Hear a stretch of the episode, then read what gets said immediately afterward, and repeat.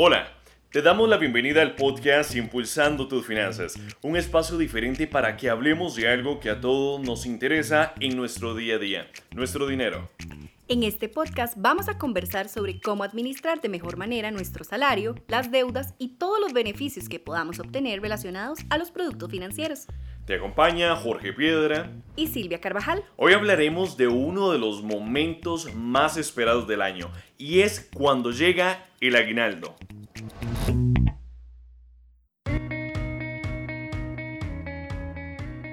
Cuando hablamos del aguinaldo es normal que lo primero que nos preguntemos es ¿y cómo lo calculo? ¿Cómo puedo aprovecharlo de la mejor manera? Pero bueno, ese ha sido un año diferente y tal vez te estás preguntando qué pasa si tuve una reducción en mi jornada laboral o si mi contrato fue suspendido, incluso qué hago si no se me paga el aguinaldo. Todas estas dudas las conversaremos en este podcast.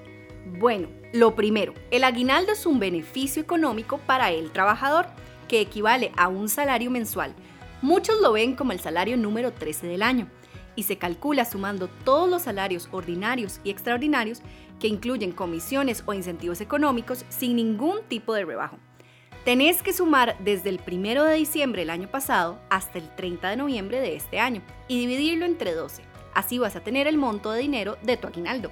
En Costa Rica, un trabajador tiene derecho a recibir el aguinaldo desde que tiene un mes de trabajar para el patrono así sea un contrato definido, temporal u ocasional, siempre te toca este beneficio. Yo sé que suena muy técnico y aburrido, pero tenemos que saber esto para entender bien cómo aprovecharlo. A ver, para hacerlo más fácil, veamos un ejemplo. Digamos que mi salario es de 600 mil colones y me llega una comisión los primeros seis meses del año de 200 mil colones y los otros seis meses de 300 mil colones.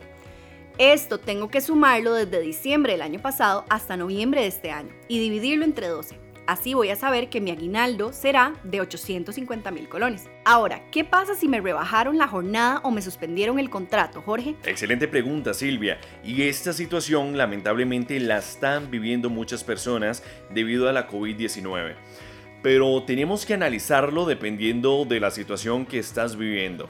Por ejemplo, si te despidieron, si fue con derecho o sin derecho patronal, igual tenés que haber recibido el aguinaldo con la cesantía. Si estás con una reducción de salario, por ejemplo, de 50%, tenés que sumar el periodo que recibiste la totalidad y los meses que solo recibiste 50% de salario los divides entre 12. También hay personas que tienen el contrato laboral suspendido. Por ejemplo, si estabas trabajando, pero en abril recibiste la suspensión del contrato y en octubre regresaste a tus funciones, estarías recibiendo el aguinaldo correspondiente a los meses laborados, sumando esos salarios y dividiéndolo entre 12. Si no te pagan el aguinaldo o te lo pagan incompleto, pone la denuncia ante el Ministerio de Trabajo. Esperamos que tengas más claro ese tema del aguinaldo. Ahora hablemos de ¿Cómo hago para aprovecharlo de la mejor forma y que no te pase que al final no se pase en que se te fue la plata? Creo que a muchos nos ha pasado que nos gastamos el aguinaldo y no sabemos qué se hizo ese montón de plata.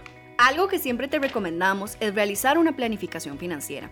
Y en diciembre es muy importante realizar dos presupuestos.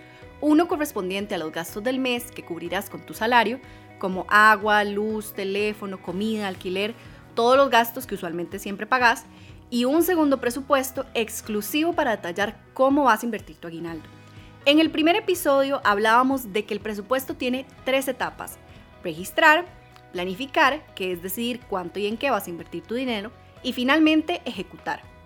Lo mismo debes hacer con el aguinaldo. Comenzá por hacer una lista de todas las necesidades que tenés a fin de año y que no pudiste comprar con tu salario. Por ejemplo, ropa, zapatos, artículos de uso personal.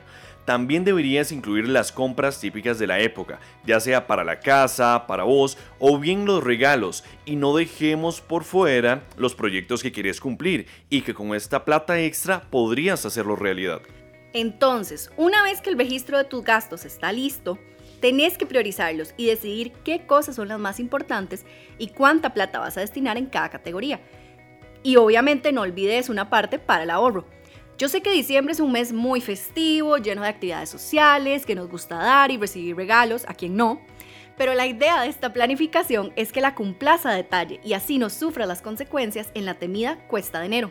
Yo uso un criterio para los regalos o compras de Navidad y es cuántas horas de mi vida tuve que trabajar para comprar ese regalo y cuáles son esas personas especiales que se merecen mi esfuerzo. Yo sé que puede sonar muy codo o agarrado, pero esto me ha ayudado a priorizar mis regalos a las personas que amo y que han estado ahí para mí durante todo el año. Diciembre es una época de fiestas, pero recordá que lo realmente importante es el tiempo que le dedicas a tus hijos, pareja o familia, no el regalo que puedas darles. Un estudio que se realizó por más de 80 años en la Universidad de Harvard habla que el secreto de la felicidad no es el dinero, sino la fortaleza de tus relaciones con tus amigos, tus hijos, tu pareja, tu familia. Yo sé que todos tenemos necesidades diferentes, por eso es muy importante hacer una planificación. Así puedes destinar una parte para la época, otras para las deudas y no dejemos por fuera los proyectos porque el aguinaldo es un premio para disfrutarlo y si lo administras bien podrás mejorar tu calidad de vida. Es una oportunidad para invertir en tu futuro, tu salud, tus sueños y tomar decisiones que te ayuden a tener un mejor año. ¿Podríamos decir que esa es la clave para evitar la cuesta de enero? Porque creo que es algo que a todos nos preocupa.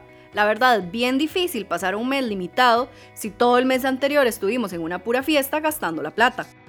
Yo sé que la cuesta de enero muchas veces se da porque no planificamos nada y gastamos en exceso en diciembre. Sumémosle que muchas empresas adelantan el salario de enero y nos lo gastamos también. Entonces, cuando comienza el otro año, ya no nos alcanza porque gastamos más de lo que tenemos. Pero si hacemos un análisis, una buena planificación del aguinaldo y los gastos, eso va a evitar que pasemos por la cuesta de enero que a veces además se extiende durante todo el año. No dejemos que una época festiva se convierta en un problema más adelante.